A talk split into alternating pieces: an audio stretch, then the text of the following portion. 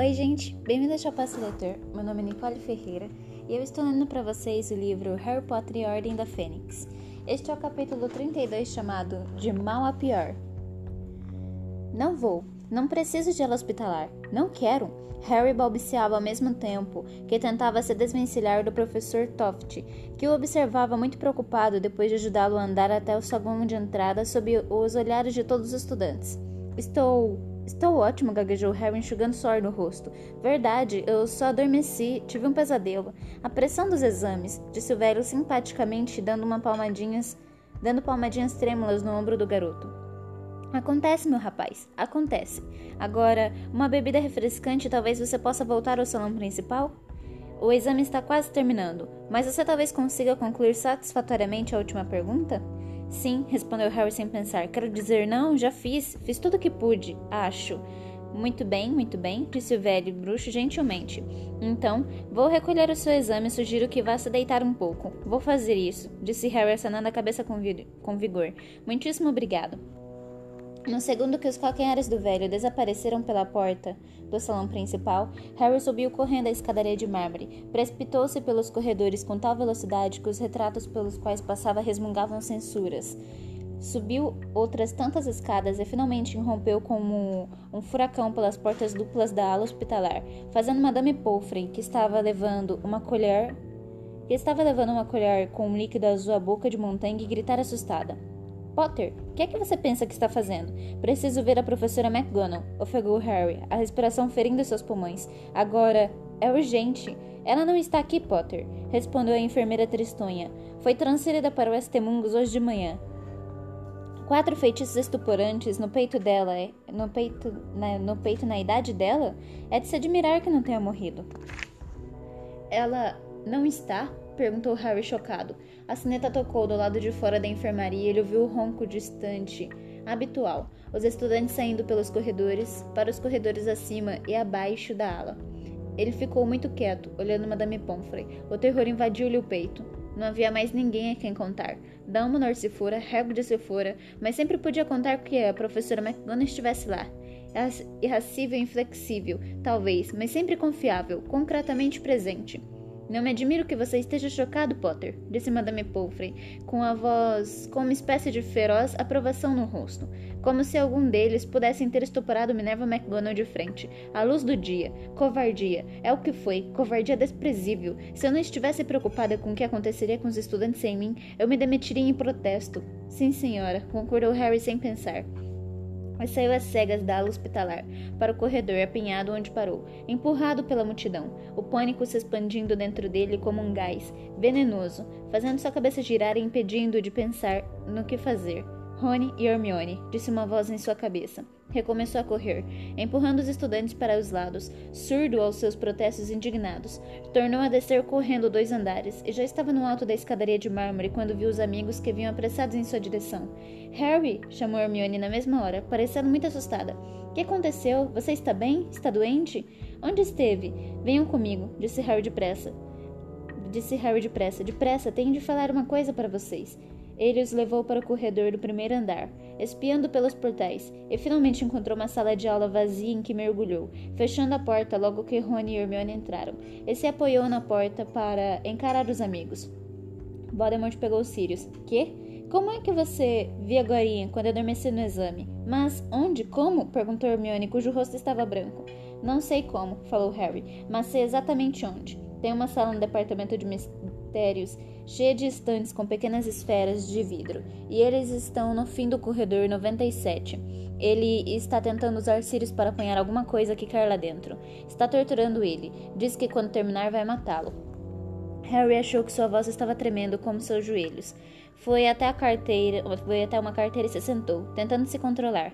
Como é que vamos chegar lá? perguntou aos amigos. Fez um momento de silêncio, então Rony perguntou: che Chegar lá? Chegar ao departamento de mistérios para salvar Sirius, disse Harry em voz alta. Mas, Harry, disse Rony com a voz fraca.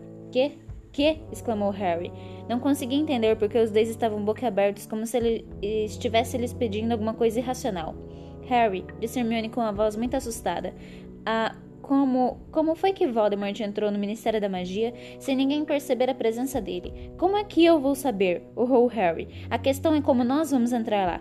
Mas Harry pense, disse Hermione, chegando mais perto dele. São cinco horas da tarde. O Ministério da Magia deve estar cheio de funcionários. Como é que Voldemort e Sirius entraram lá sem serem vistos? Harry, eles provavelmente eles são provavelmente os dois bruxos mais procurados do mundo. Você acha que poderiam entrar em um prédio cheio de aurores sem ninguém perceber?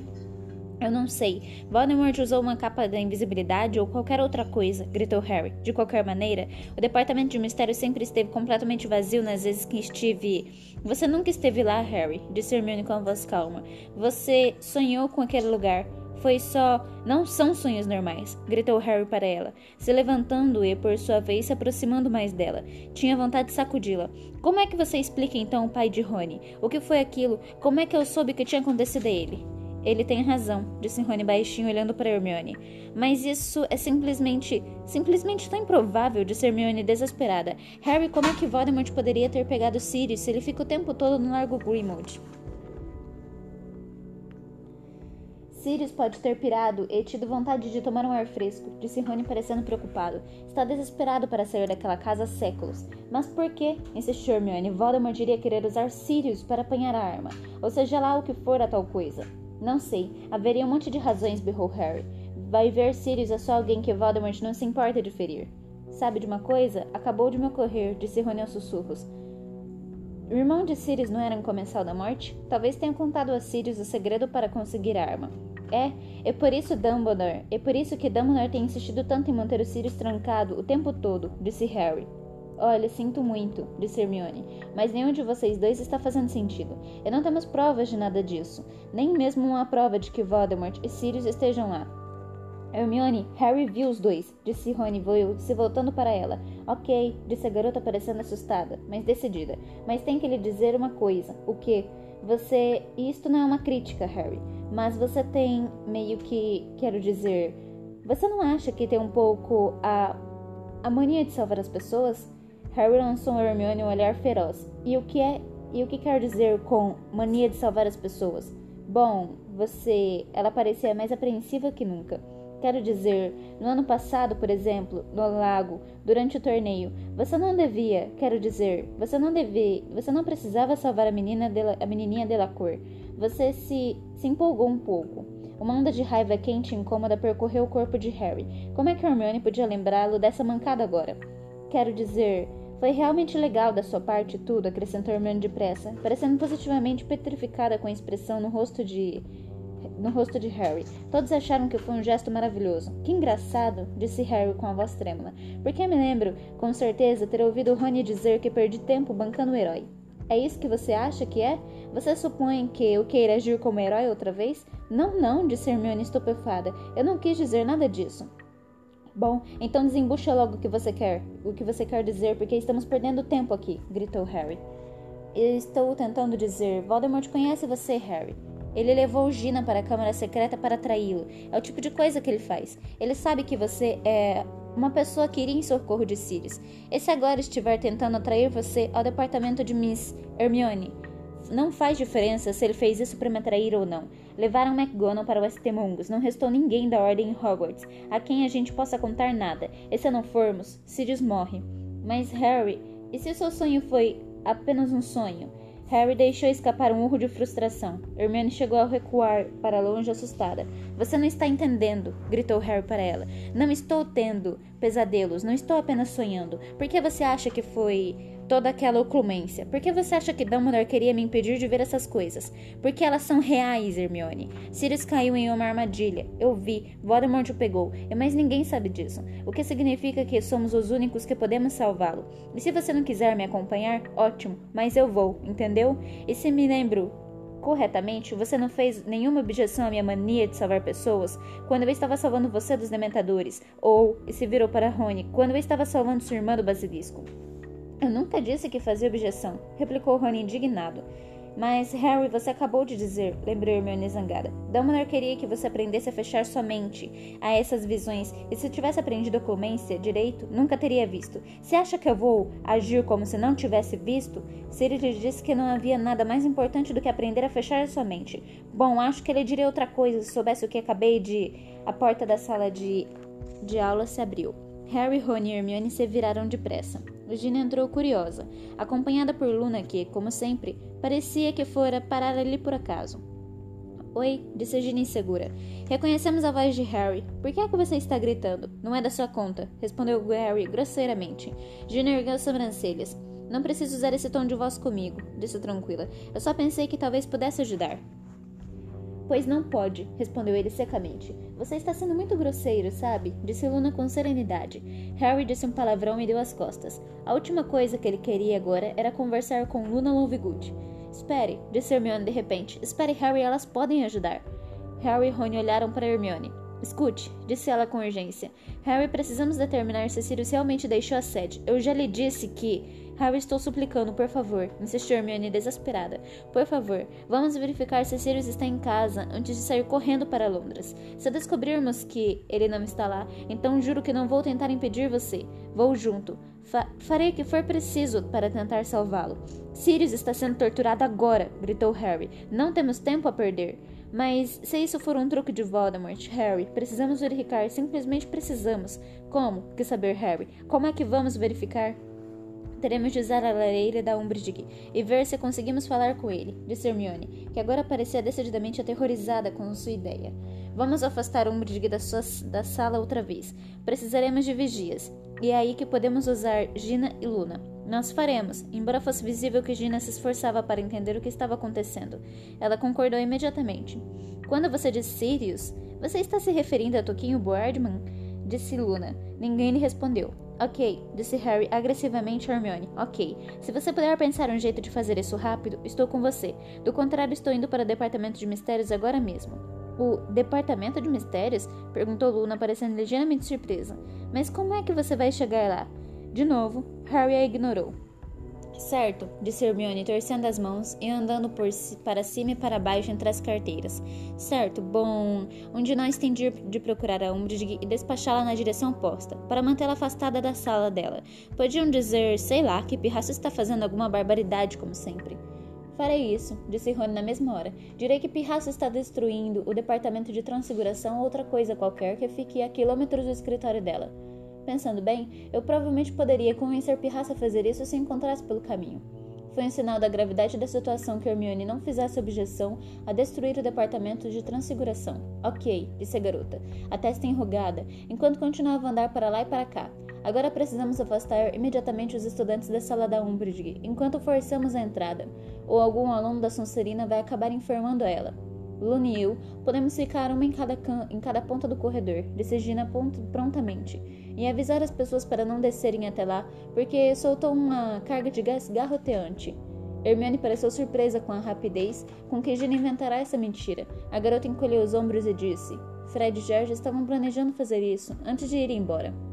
Ok, concordou Hermione. Bom, então Harry, você e eu vamos usar a capa da invisibilidade e entrar na sala de Umbridge. E você pode falar com Sirius. Ele não está lá, Hermione. Quero dizer, você pode. Pode verificar se Sirius está ou não em casa. Enquanto eu vigio. Eu acho que você não devia ficar na sala sozinho. Lino já provou que a janela é um ponto fraco, mandando aqueles peluços para lá. Mesmo em sua raiva e impaciência, Harry reconheceu no oferecimento de Hermione para acompanhá-la à sala da Umbridge um sinal de solidariedade e lealdade. Eu. Ok, obrigado, murmurou. Certo. Bom, mesmo se fizermos tudo isso, acho que não vamos poder contar com mais de cinco minutos, disse Hermione com ar de alívio, ao ver que Harry parecia ter aceitado o plano. Não com o Filch e a maldita brigada inquisitorial soltos pelos corredores. Cinco minutos serão suficientes, disse Harry. Vamos andando então. Agora! exclamou Hermione, parecendo chocada. Agora? Claro que é agora, disse Harry zangado. Que é que você pensou? Que íamos esperar até depois do jantar ou outra hora qualquer? Hermione Sirius está sendo torturado neste momento. Eu. Ah, tudo bem, disse a garota desesperada. Vou apanhar a capa da invisibilidade e encontraremos você no fim do corredor da Umbridge, ok? Harry não respondeu. Precipitou-se para fora da sala e começou a abrir caminho pela multidão que transitava ali. Dois andares acima, ele encontrou Simas e Dino, que o cumprimentaram jovialmente e avisaram que estavam programando uma comemoração do final dos exames, do anoitecer ao alvorecer na sala comunal. Harry mal ouviu o que diziam. Trepou pelo buraco do retrato enquanto eles continuavam a discutir quantas cervejas amanteigadas do mercado negro iriam precisar. já estava de volta já estava trazendo a capa da invisibilidade e o canivete de Sirius bem guardados na mochila, antes que os colegas notassem que eles o abandonará. Harry, você quer contribuir com os dois galeões? O Haroldo Jingle, caçula, que poderia caçula que poderia nos vender um pouco de uísque de fogo, mas Harry já voltava correndo pelo corredor, e uns dois minutos mais tarde saltava as últimas escadas para se encontrar com Rony, Hermione, Gina e Luna, já agrupados no fim do corredor da Umbridge. Estão comigo, ofegou ele. Pronta para ir, então? Vamos, cochichou Hermione. Quando passava, para... Quando passava uma turma de sextanistas barulhentos. Então, Rony, você vai despistar a Umbridge. Gina e Luna podemos começar a tirar as pessoas no corredor. A tirar as pessoas do corredor. Harry e eu vamos pôr a capa da invisibilidade e esperar até a barra ficar limpa. Rony se afastou, seus cabelos muito ruivos, visíveis até o fim do corredor. Ao mesmo tempo, a cabeça igualmente colorida de Gina subia e descia entre os estudantes que se acotovelavam ao redor, indo em direção, na direção oposta, seguida pela cabeça loura de Luna. Escute aqui, murmurou Hermione, puxando o pulso, o pulso de Harry e fazendo recuar por um recesso para um recesso onde a cabeça de pedra de um feio bruxo medieval resmungava em um pedestal. Tem. Tem certeza de que você está ok, Harry? Você ainda está muito pálido. Estou ótimo, respondeu ele com brevidade, tirando a capa da invisibilidade da mochila. Na verdade, a cicatriz estava doendo, mas não tão forte que levasse a pensar que Voldemort já dera em Sirius o golpe fatal. Doera muito mais quando Voldemort estava castigando Árvore. Aqui, disse ele. Atirou então a capa sobre os dois e ficaram escutando atentamente, apesar dos murmúrios em latim, do, bruxo, do busto do bruxo. Vocês não podem vir por aqui, gritava, Gina gritava para a multidão.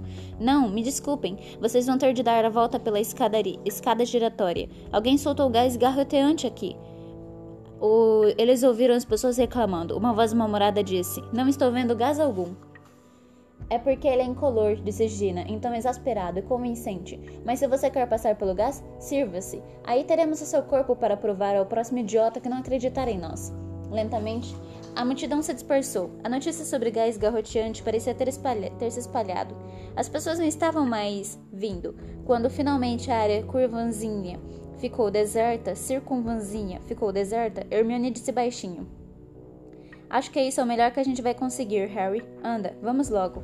Eles se adiantaram, cobertos pela capa. Luna estava parada de costas para eles no extremo do corredor. Ao passarem por Gina, Hermione deu um sinal. Bruxinha, não esqueça de dar o sinal. Hermione sussurrou. Bruxinha, não esqueça de dar o sinal. Qual sinal? murmurou Harry ao se aproximarem da porta de Umbridge. Um coro em altas vozes de Weasley, o nosso rei. Se virem a Umbridge se aproximar, respondeu Hermione. Enquanto Harry enfiava a lâmina do canivete do canivete de Sirius na fresta, entre a porta e a parede. A fechadura se abriu com um estalo e eles entraram. Os gatinhos espalhafatosos estavam aproveitando o sol de fim de tarde que aparecia, que aquecia seus pratos.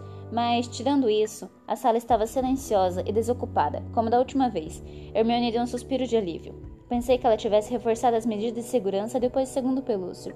Eles tiraram a capa. Hermione correu pela, para a janela e ficou escondida, espiando para os terrenos da escola com a varinha na mão. Harry se precipitou para a lareira, agarrou o pote de flu e atirou uma pitada na grade, fazendo irromper as chamas cor de esmeralda. Ajoelhou-se depressa e disse: Largo Grimald, número 12. Sua cabeça começou a girar como se ele tivesse acabado de descer de um carrossel embora os joelhos continuassem firmemente plantados no chão frio da sala. Harry manteve os olhos bem fechados para protegê-los do redemoinho de cinzas, e quando parou de girar, ele os cobriu e deparou com, uma, com a cozinha longa e fria do Largo Grimald. Não havia ninguém lá. Esperará que isso acontecesse, mas não estava preparado para a onda de medo e pânico que pareceu ter açoitado seu estômago à vista do aposento deserto. Sirius? gritou. Sirius, você está aí? Sua voz ecoou pelo aposento, mas não ouvi resposta, exceto o ruído de passos à direita do fogão. Quem está aí? chamou em dúvida. Você poderia ser um ratinho. Monstro, o elfo doméstico, apareceu. Tinha um ar extremamente satisfeito, embora parecesse ter sofrido recentemente graves ferimentos nas duas mãos envoltas em pesadas bandejas. É a cabeça do garoto Potter no fogão. O monstro informou a cozinha vazia, lançando olhares furtivos e estranhamente triunfantes a Harry. O que terá vindo fazer? Monstro se pergunta. Onde está Sirius, monstro? indagou Harry. O elfo doméstico deu uma risada asmática. O senhor saiu, Harry Potter. Onde é que ele foi? Onde é que ele foi, monstro? Monstro meramente gargalhou. Estou lhe avisando, disse Harry, consciente de que o espaço de que dispunha para castigar o elfo era quase inexistente na presente posição. E Lupin, olho tonto, algum deles tem alguém aí? Ninguém aqui a não ser monstro, disse o elfo alegremente, e dando as costas a Harry, se dirigiu lentamente para a porta no fundo da cozinha. Monstro acha que vai conversar com a senhora dele, agora. Sim, há muito tempo que não tem uma chance. O senhor do monstro não deixa ele se aproximar da senhora. Aonde é que Sirius foi? berrou o elfo berrou Harry para o elfo.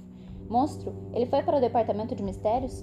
Monstro parou de chofre. Harry conseguia divisar apenas sua nuca pelada através da floresta de pernas de cadeira à sua frente. O senhor não diz ao pobre monstro onde vai, respondeu o elfo em voz baixa. Mas você sabe, gritou Harry. Não sabe? Você sabe onde ele está. Houve um momento de silêncio, então elfo soltou uma gargalhada, ainda mais alta do que as anteriores. O senhor não vai voltar do departamento de mistérios, disse alegremente. Mostra sua senhora estão outra vez sozinhos. Então saiu correndo e desapareceu pela porta do corredor. Seu!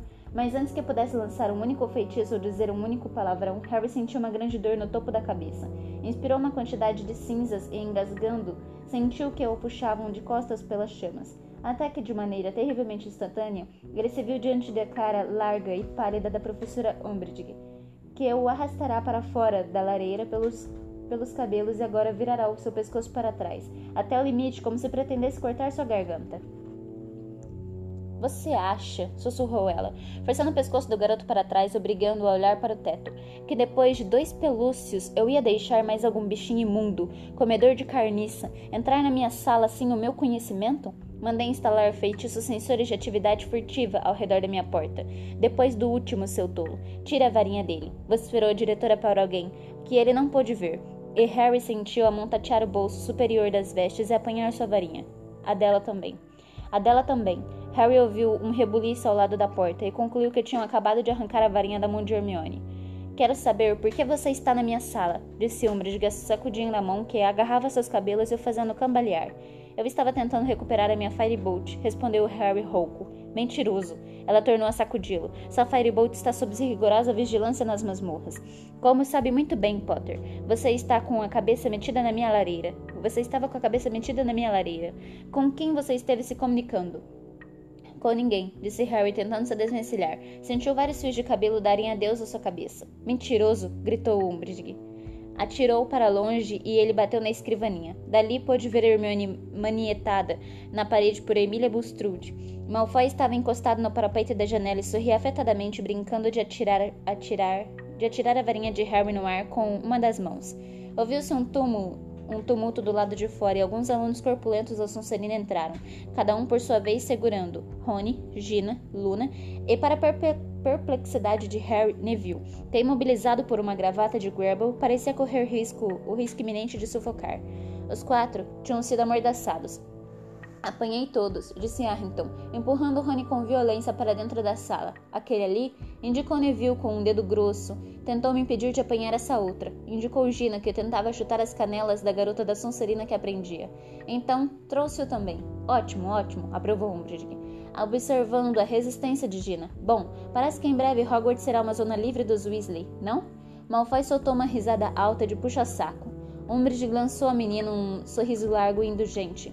E se acomodou em sua poltrona forrada de chintz, piscando para os prisioneiros como um sapo em um canteiro de flor. Então, Potter, você colocou vigias ao redor da minha sala e mandou este palhaço, ela acenou para Rony. Malfoy riu ainda mais alto me dizer que o poltergeist estava fazendo uma destruição no departamento de transfiguração, quando eu sabia muito bem que ele estava ocupado em borrar de tintas as lentes dos telescópios. O Sr. Filch acabará de me informar isso. Pelo visto, era muito importante para você falar com alguém. Era alvo Dumbledore ou mestiço Hagrid? Duvido que fosse Minerva McGonagall. Soube que continua doente demais para falar. Malfoy e alguns membros da Brigada Inquisitorial deram mais risadas. Harry descobriu que sentia tanta raiva e tanto ódio que estava tremendo. Não é da sua conta com quem eu falo, vociferou. O rosto flácido de Umbridge pareceu se contrair. Muito bem, disse em seu tom mais perigoso e falsamente meigo. Muito bem, Sr. Potter. Ofereci-lhe uma chance de me contar voluntariamente. O senhor a recusou. Não me resta a alternativa se não forçá-lo. Draco, vá buscar o professor Snape. Malfoy guardou a varinha de Harry no bolso, interno das vestes, e saiu da sala rindo. Mas Harry nem reparou. Acabara de perceber uma coisa. Não conseguia acreditar que tivesse sido tão burro de esquecê-la. Pensará que todos os membros da Ordem, todos os que poderiam ajudá-lo a salvar Sirius, tivessem partido. Mas se enganará. Havia um membro da Ordem da Fênix em Hogwarts, Snape. Fez-se silêncio na sala, exceto pela inquietação e o arrastar de pés dos alunos da Sonserina se esforçando para conter Rony e os outros. A boca de Rony sangrava no tapete da Umbridge. Empenhado que estava em se livrar da chave de, de nuca que Harrington lhe aplicava, Gina ainda tentava pisar os pés da cestanista que prendia seu braço. Seus braços. O rosto de Neville ia se tornando mais roxo enquanto o garoto fazia força para se desvencilhar da chave de Gravel. E Hermione tentava em vão jogar Emilia Bulstrode para longe. Luna, porém, estava parada e descontraída ao lado do seu captor, olhando distraidamente pela janela como se a cena entediasse. Harry olhou para Umbridge, que o observava com atenção. Mantinha o rosto deliberadamente sem rugas e vazio de expressão. Quando ouviram passos no corredor, Draco Malfoy entrou na sala e ficou segurando a porta aberta para Snape passar. A senhora queria me ver, diretora? Disse Snape olhando para os pares de estudantes que se debatiam com uma expressão de completa indiferença. Ah, professor Snape, disse Umbridge, abrindo um grande sorriso e se erguendo da mesa. Sim, gostaria que me desse mais um frasco de Veritaserum, o mais depressa possível, por favor. A senhora trouxe o meu último frasco para interrogar Potter, informou ele, estudando-a calmamente através de suas cortinas de cabelos negros oleosos. Certamente, a senhora não o gastou todo. Eu a preveni que três gotas seriam suficientes. Umbridge corou. A senhora pode preparar mais um pouco, não pode? Perguntou com sua voz. Perguntou, sua voz meiga e mais infantil, como sempre acontecia quando estava furiosa. Com certeza, respondeu Snape crespando os lábios. Leva um ciclo de plenúlimo, prelúnio para maturar. Portanto, eu terei pronto mais ou menos dentro de um mês. Um mês? grasnou Umbridge, enchendo como um sapo. Um mês? Mas preciso para hoje à noite, Snape. Acabei de encontrar Potter usando a minha lareira para se comunicar com uma pessoa ou pessoas desconhecidas. Sério? admirou-se Snape, mostrando seu primeiro e pálido sinal de interesse e se virando para Harry. Bom, não me surpreende. Potter jamais manifestou grande respeito ao regulamento da escola. Seus olhos frios e escuros perfuraram os de Harry, que sustentou seu olhar sem piscar, fazendo força para se concentrar no que vira em seu sonho, desejoso que Snape lesse sua mente e compreendesse. Gostaria de interrogá-lo, gritou Umbridge zangada. Snape desviou o olhar de Harry para o rosto furioso e trêmulo da diretora. Gostaria que o senhor me fornecesse uma poção que force me contar a verdade. Eu já lhe disse, respondeu Snape suavemente que acabou o meu estoque de Veritácero, a não ser que a senhora tencione envenenar Potter, e posso lhe garantir que teria minha solidariedade se fizesse isso. Não posso ajudá-la. O único problema é que a maioria dos venenos age com rapidez excessiva e não deixa a vítima muito tempo para contar a verdade. Snape tornou a olhar para Harry, que retribuiu o olhar, louco para se comunicar sem falar. Voldemort está com Sirius no departamento de mistérios, pensou ele desesperado, desesperadamente. Voldemort está com Sirius. O senhor está em observação, guinchou Umbridge. Snape tornou a olhá-la, com as sobrancelhas ligeiramente erguidas. O senhor está sendo deliberadamente imprestável. Eu esperava mais. Lúcio Malfoy sempre me falava, me fala muitíssimo bem do senhor. Agora, saia da minha sala. Snape fez uma curvatura irônica para a diretora e se virou para sair. Harry sabia que a última oportunidade de informar a ordem o que estava acontecendo ia saindo pela porta. Ele tem almofadinhas! gritou. Tem almofadinhas no lugar em que está escondido. Snape parará com a mão na maçaneta da porta. Almofadinhas! exclamou a professora Umbridge, olhando ansiosa de Harry para Snape. Que almofadinhas? Onde o que está escondido? Que é que ele está dizendo, Snape? Snape se virou para Harry. Seu rosto estava inescrutável. O garoto não sabia dizer se ele entenderá, mas não ousava falar mais claramente na presença de Umbridge. Não faço ideia, respondeu o professor com frieza. Potter, quando eu quiser que você grite bobagens, lhe darei uma poção da incoerência. E Grable, afrouxe o seu, afrouxe seu golpe um pouco. Se Longbottom sufocar, teremos muitos documentos para preencher e receio que serei obrigada a mencionar isso em suas referências. Se algum dia você se candidatar ao emprego. Snape fechou a porta com um estalo ao passar, deixando Harry mais perturbado do que antes. O professor fora sua última chance. Ele olhou para Umbridge, que parecia estar em situação igual. Seu peito arfava de raiva e frustração. Muito bem, disse a diretora, e puxou a varinha. Muito bem, você não me deixa alternativa. Isto é mais do que um caso de disciplina escolar, é uma questão de segurança ministerial. Sim, sim. Parecia estar querendo se convencer de alguma coisa. Mudava o apoio do corpo nervosamente de um pé para o outro, encarando Harry, batendo a varinha na palma da mão vazia e respirando com esforço. Ao observá-la, Harry se sentiu barbaramente impotente sem a própria varinha. Você está me obrigando. Eu não quero, disse Umbridge, ainda se mexendo inquieta no mesmo lugar. Mas às vezes as circunstâncias justificam o uso. Tenho certeza de que o ministro entenderá que não tive escolha. Malfoy observava com uma expressão voraz no rosto. A maldição Cruciatus deverá soltar a sua língua, disse Umbridge em voz baixa. Não, gritou Hermione. Professora Umbridge, isso é ilegal. Mas Umbridge não lhe deu atenção. Tinha uma expressão maligna, ansiosa, excitada no rosto que Harry nunca vira antes. Ergueu a varinha. O ministro não iria querer que a senhora desrespeitasse a lei, professora Umbridge, exclamou Hermione. O que Cornélio não sabe, não lhe tira pedaço, disse Umbridge, que agora ofegava, levemente a apontar a varinha para uma parte diferente do corpo de Harry de cada vez, aparentemente tentando se decidir onde doeria mais. Eu nunca soube que man... Ele nunca soube que mandei dementadores atrás de Potter no verão passado, mas ainda assim ficou encantada de ter a oportunidade de expulsá-lo. Foi a senhora? Admirou-se Harry. A senhora mandou os dementadores atrás de mim? Alguém tinha de agir, sussurrou Umbridge, a varinha apontando diretamente para a testa de Harry. Estavam todos se queixando que queriam silenciá-lo, desacreditá-lo, mas eu fui a pessoa que realmente fez alguma coisa. Mas você conseguiu se livrar, não foi, Potter? Mas hoje, mas não hoje, nem agora. Inspirando profundamente, ordenou: Cruce. Não! gritou Hermione com a voz entrecortada por trás de Emília Bulstrode. Não, Harry, teremos de contar a ela. Nem pensar, berrou Harry, encarando o pedacinho de Hermione que conseguia, que conseguia ver. Teremos, Harry. Ela obrigará você a falar. De, de que adianta? E Hermione começou a chorar baixinho nas costas as vestes de Emília. A garota parou imediatamente de querer esmagá-la contra a parede e se afastou com nojo. Ora, ora, disse Umbridge com uma expressão triunfante. A senhorita perguntadeira vai nos dar algumas respostas. Vamos então, menino? Fale. Hermine. Não! gritou Rony através da mordaça. Gina arregalava os olhos para Hermione, como se nunca as tivesse visto antes. Neville, ainda tentando respirar, encarava também. Mas Harry acabará de reparar uma coisa.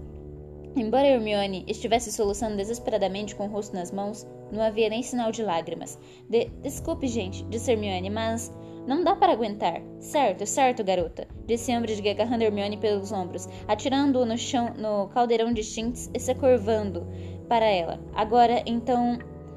Com quem Potter estava se comunicando ainda há pouco? Bom, Hermione engoliu em seco, ainda com as mãos no rosto. Bom, ele estava tentando falar com o professor Dumbledore. Rony congelou, os olhos arregalados. Gina parou de tentar pisar os dedos dos pés da sua captora, e até Luna pareceu meio surpresa. Felizmente, a atenção de Umbridge e seus policiais estava concentrada muito exclusivamente em Hermione para reparar nesses indícios suspeitos. Dumbledore, exclamou Umbridge ansiosa. Vocês sabem, você sabe onde Dumbledore está? Então?